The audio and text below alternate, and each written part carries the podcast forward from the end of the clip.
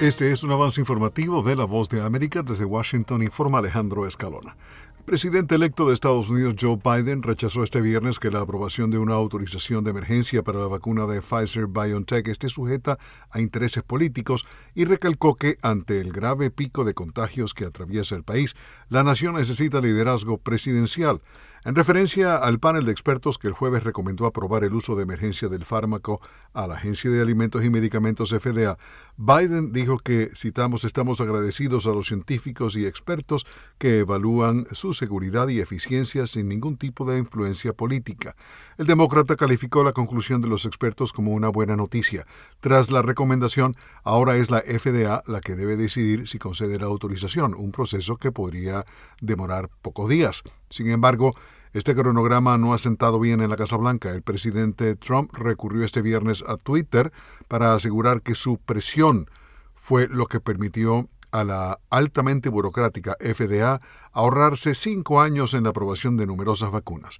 El presidente electo expresó optimismo sobre el futuro de la lucha contra la pandemia, pero hizo un llamamiento a que todo el mundo ponga de su parte y reconoció la gravedad de la situación en estos momentos.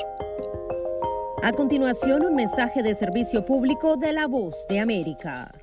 Para evitar la propagación del coronavirus en casa, recuerde que solo toma unos minutos limpiar las superficies que más toca en su vivienda, manijas de las puertas, interruptores de la luz, lugares donde come, control remoto, entre otros.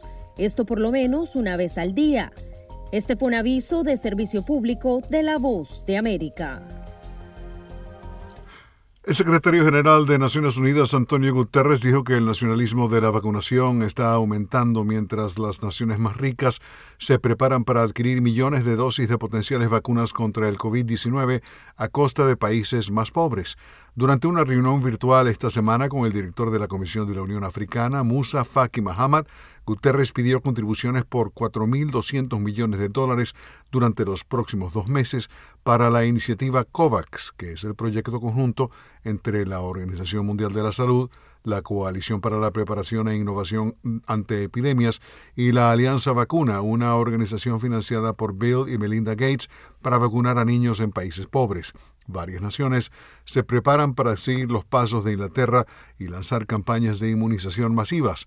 Una comisión especial de la Administración de Elementos y Medicamentos de Estados Unidos recomendó la aprobación de una autorización de emergencia para la vacuna de Pfizer BioNTech contra la COVID.